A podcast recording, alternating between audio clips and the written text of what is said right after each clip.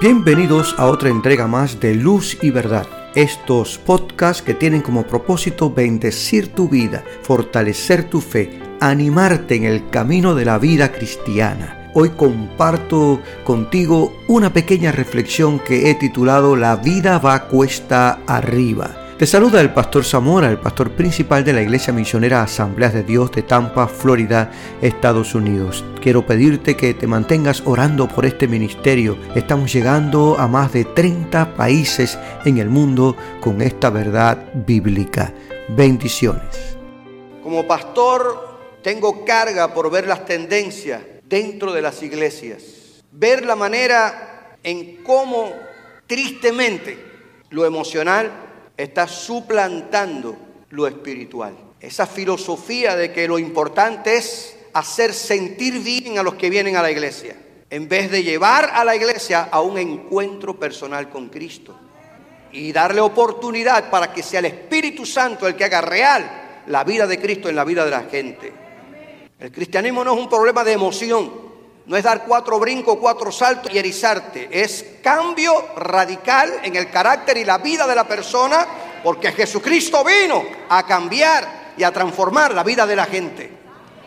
Creo firmemente que el cristiano debe empeñarse en escalar nuevos peldaños y asumir nuevos desafíos y comprometerse con Dios, comprometerse con su palabra, comprometerse con su reino y renunciar a, todo aquello que lo pueda detener y estancar espiritualmente. El proverbista dice que el camino del creyente es como el amanecer, que comienza con un débil rayo de luz y va creciendo hasta el esplendor del día, hasta que llega el mediodía. Así es la vida del creyente, va en aumento, dicen otras versiones, hasta que el día se hace perfecto. Y es que el camino hacia las cosas que merecen la pena siempre va cuesta arriba. Así que cuanto antes empecemos a subir, es mejor. Porque es la mejor manera de llegar a lograr el potencial que Dios tiene ordenado para cada uno de nosotros. Es la mejor forma de experimentar todo lo nuevo que Dios ha dispuesto, nos ha dado, nos ha entregado para que nosotros le sirvamos con poder y excelencia. Creo con todo el corazón, y tal vez usted coincida conmigo, creo que las personas que están dispuestas a cambiar para bien y hacer lo que otras no quieren hacer, son las que logran disfrutar resultados diferentes y tener éxito en la vida. Tal vez iniciaste una agencia de seguro y este amigo que se dice amigo dice, ¿y tú crees que vas a tener resultados? Porque oye, mira que yo he visto abrir gente, oficina de seguro que se embarcan, esa palabra es demasiado cubana, que fracasan. Y en vez de estimularlo, le roban el aliento. Pero no cabe duda, hermanos amados, que las personas que están dispuestas a cambiar para bien y hacer lo que otras no quieren hacer, son las que logran disfrutar resultados diferentes y tener éxito en la vida. Como dijera el famoso científico Albert Einstein, si haces siempre lo mismo, no esperes resultados diferentes. Imposible. Si queremos lograr algo que nunca hemos conseguido antes, debemos hacer algo que nunca hemos hecho antes. Pero si siempre hacemos lo mismo repetidamente por años, vamos a obtener el mismo resultado. Y a mí me encanta enseñar que la vida cristiana es una vida de crecimiento de avance en el orden personal. Siempre hay algo nuevo que aprender, siempre hay algo nuevo que experimentar, siempre hay algo nuevo que recibir, siempre hay algo nuevo que hacer. Dios no es un Dios aburrido, Dios es un Dios que se satisface en darle a la gente la posibilidad de desarrollarse y de ser útil en su reino y convertir a gente inútiles en hombres útiles para su reino y para gloria de su nombre y para bendición de las personas. Y un ejemplo bíblico, porque me gusta ilustrar las verdades con la historia de la Biblia, porque precisamente hablamos de la Biblia, no de mi pensamiento. ¿Cómo ilustro esto bíblicamente? Un ejemplo bíblico que nos ilustra esta verdad es Nehemías. Nehemías fue un hombre que no se conformó a su status quo, ni se dejó limitar por la zona de confort en la que vivía.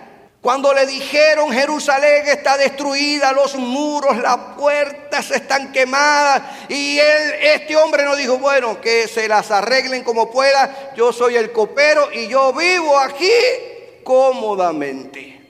Eso es un problema de ellos. Esa no fue la actitud de este hombre. Porque este hombre sabía que había algo más que ser un copero del rey. Y estuvo dispuesto a asumir la asignación que Dios le daba de ir y reconstruir los muros de Jerusalén.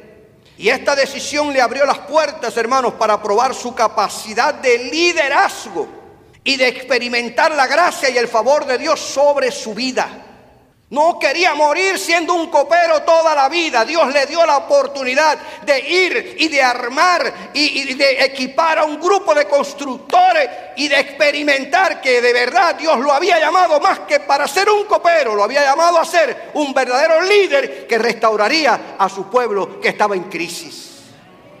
En mi caso personal, yo jamás en mi vida hubiera querido ocupar un púlpito. Yo estaba muy cómodo en una oficina, en un escritorio, trabajando la contabilidad. Pero cuando Dios te llama y tú respondes, no importa los riesgos que tú corras, Dios no te va a dejar en vergüenza. Y cancelamos nuestro trabajo cómodo, nuestra posición cómoda. Aún expusimos a nuestra familia, a mi esposa, a mis hijos adolescentes. Mi hijo Otoniel tenía que rodar 14 kilómetros una bicicleta para terminar su secundaria básica y, Merlin se quedó 50 kilómetros atrás para terminar su carrera, pero hasta aquí puedo decir que Dios no me ha abandonado.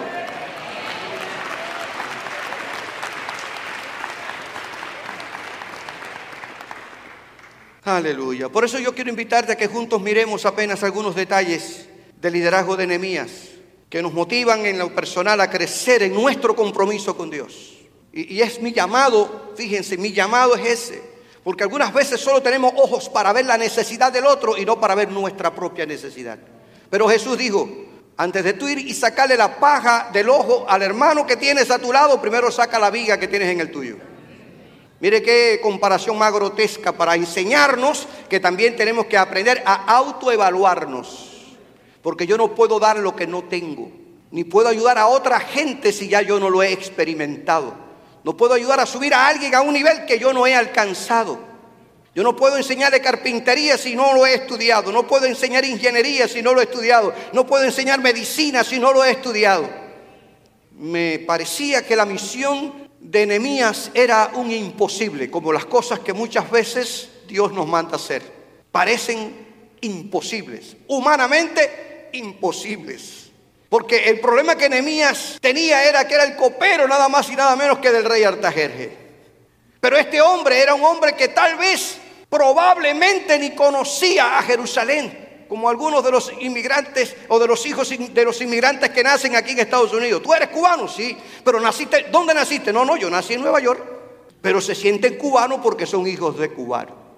Es probable, no es seguro, la historia no lo confirma, que Nemías nunca hubiera visto la ciudad de Jerusalén, tal vez nació en el exilio, pero sí conocía muy bien las raíces históricas y culturales de su pueblo.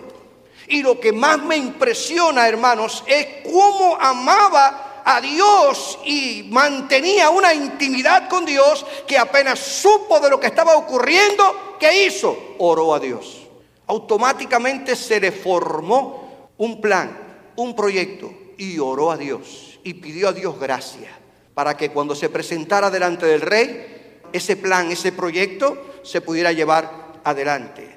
Cuando escuchó que la ciudad de sus padres estaba en ruinas, lloró, oró y ayunó por algunos días.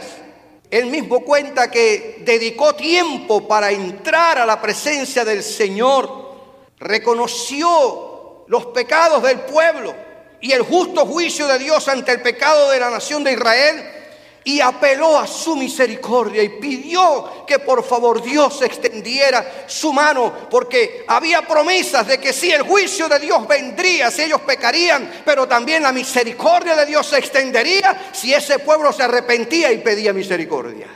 Así que al pedirle al Señor que le diera gracia delante del rey Artajerjes, según Emías 1, capítulo 1, versículo 11, Leemos entre líneas entonces que Nehemías tenía en su interior un proyecto de ir hasta Jerusalén e interesarse por la casa de los sepulcros de sus padres. Servía como copero. El copero del rey no era un mesero del restaurante. No se imagine que era una persona secundaria en el reino. No, hermano. En las cortes persas un copero era un oficial de alto rango que además de servir las bebidas tenía la responsabilidad de custodiar la copa del rey para que no fuera envenenado. Y antes de ofrecerle el vino, él tenía que probarlo primero. Era una persona sumamente honorable e influyente que seguía en autoridad al príncipe heredero. De tal manera que Nehemías no era cualquier gente. Y usted sabe que yo leo esto y a mí me ministra tanto. Porque voy a la historia y encuentro a un José, un inmigrante, ministro de Hacienda del imperio egipcio, que llegó como esclavo. Sigo la historia y me encuentro con Daniel, esclavo, juntamente con los tres jóvenes hebreos. Y Daniel ocupó altos cargos en el imperio babilónico y en el imperio medo-persa. Pero un poquito más allá veo a Esther, una judía nacida en el exilio que se convierte en reina. Y aprendo, hermanos, también con Nemías. Este hombre judío de procedencia llegó a ser un alto funcionario en el reino del rey Artajerje. Y Esdras llegó a ocupar una posición encumbrada en este, estos imperios. Y esto me enseña que no importa dónde estemos, no importa dónde vayamos a vivir, la gracia de Dios está con nosotros y Dios nos llevará a ocupar los lugares que Él quiere que ocupemos. Es Dios el dueño de la historia. Es Dios el que maneja el tablero. Es Dios el que hace maravillas. Nemías sabía que no iba a ser fácil conseguir un permiso. Él lo sabía, por eso era una misión imposible y por eso le pidió a Dios que le diera gracia delante del rey, porque él sabía que no era fácil conseguir un sustituto. No es, mira, ponga a Pepe, que es mi amigo. Ponga a Armando, que es mi primo. No, yo te voy a buscar a José, que es mi primo hermano. No, no, no, no, eso no es una cuestión de socialismo. No era fácil conseguir un sustituto. Y él lo sabía. Muy bien estaba convencido Nehemías de esta realidad. Por lo tanto, le dijo, Dios, dame gracia delante de este hombre. Cuatro meses pasaron desde que él comenzó a orar para que Dios le diera gracia delante de Artajerjes y cuando presentó, se presentó delante del rey, dice la historia, yo sé que ustedes la conocen para ir rápido, se presentó triste y el rey se dio cuenta, ¿qué te pasa? ¿Qué ocurre? Y allí aparece aquel diálogo en el que Dios le dio la gracia de tal manera que le habla al rey y le dice, ¿cómo no voy a estar triste si la ciudad de mis padres está en ruina? ¿Cómo no van a estar tristes los cubanos con lo que está pasando? ¿Cómo no van a estar tristes los colombianos con lo que está pasando? O los venezolanos o los mexicanos. ¿Cómo no vamos a estar tristes al oír noticias que realmente duelen al corazón cuando deseamos que nuestros países prosperen y sean bendecidos por Dios? Eso mismo le pasó a Nehemías. Por eso nos identificamos tanto con la historia de este hombre. Este hombre oró a Dios sabiendo que la misión era imposible, pero si Dios estaba, Él la haría realidad.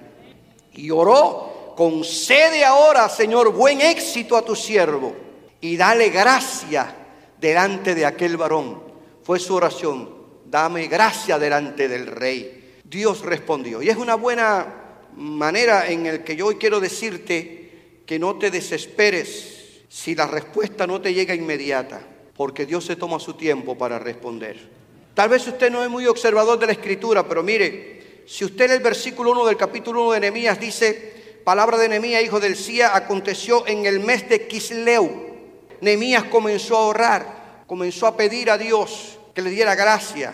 Y en el versículo 1 del capítulo 2 dice, sucedió en el mes de Nisan, entre Kisleo y Nisan, cuatro meses. Se pasó este hombre orando a Dios para que Dios le diera gracia delante del rey. No nos podemos desesperar, porque en la esperanza hay victoria.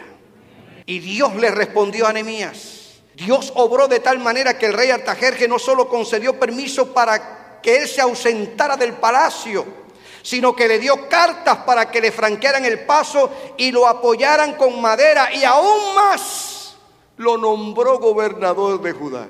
Es que la oración abre puertas, allana el camino, inclina corazones y da gracia delante de aquellos que ocupan posiciones para que tomen decisiones a nuestro favor.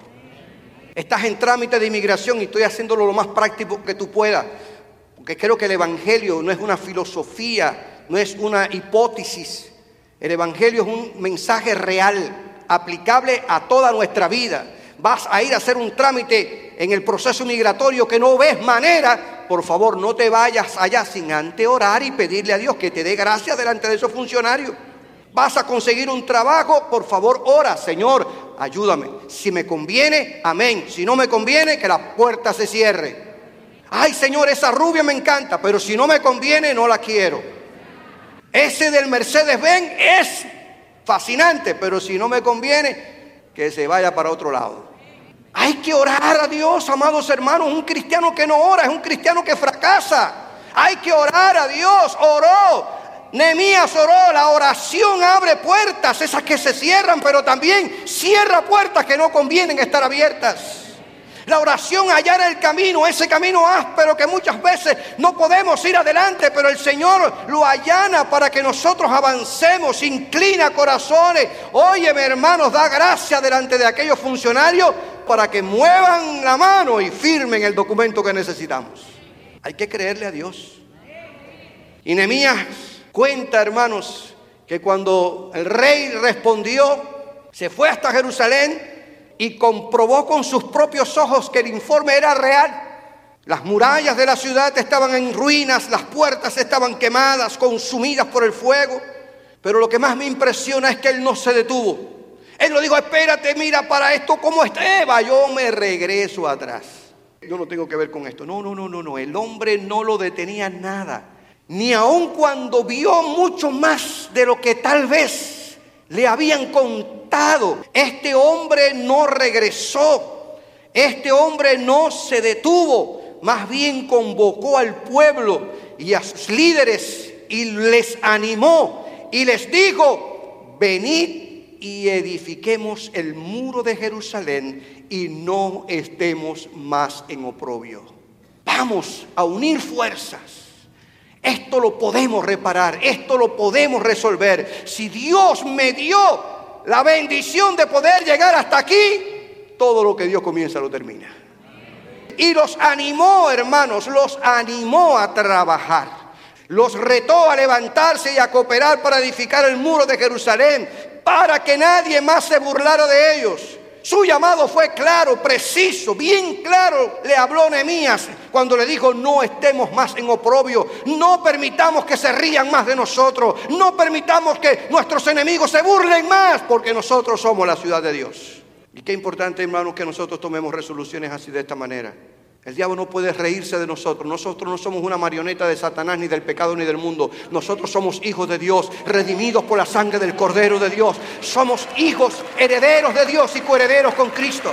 Satanás no tiene parte ni suerte en tu vida, en tu hogar y tu familia. Pelea la batalla, levanta ánimo, levántate, levántate, cobra fuerza, que el que está contigo es mayor que el que está en el mundo.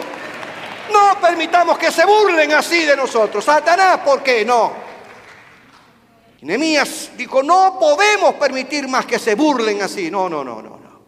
Y aprendo, hermanos amados, que si queremos ser la persona que Dios quiere que seamos y alcanzar lo que Dios quiere que alcancemos, debemos comprometernos con Él y su obra. Y con todo amor y cariño te digo, no vivamos un cristianismo de orilla, comprometámonos con Dios. El compromiso nos hace sobreponernos a momentos difíciles en nuestra vida. Sí, hermanos, porque vamos a tener luchas como toda persona. Vamos a pasar por momentos tristes tal vez, pero cuando estamos comprometidos con Dios, nosotros sabemos que Dios nos puede ayudar a sobreponernos a todas esas adversidades. Si queremos ser lo que Dios quiere que nosotros seamos y alcanzar lo que Dios quiere que alcancemos, debemos comprometernos con Él. Lo bueno es que cuando nos comprometemos con Dios y su obra, a causa de ese compromiso, Dios libera recursos de todo tipo como nunca lo hubiéramos imaginado para que cumplamos la misión que Él nos asigna. Porque Dios sabe lo que cuesta su obra y no nos dejará en vergüenza. Si los temas que comparto contigo a través de estos podcasts te están sirviendo de bendición, de inspiración y alimentan tu fe, te animo a que lo compartas con tus amigos, familiares, hermanos en la fe, compañeros de trabajo, para que también ellos sean fortalecidos en su vida espiritual. No dejes de orar por mí y por este ministerio. Bendiciones.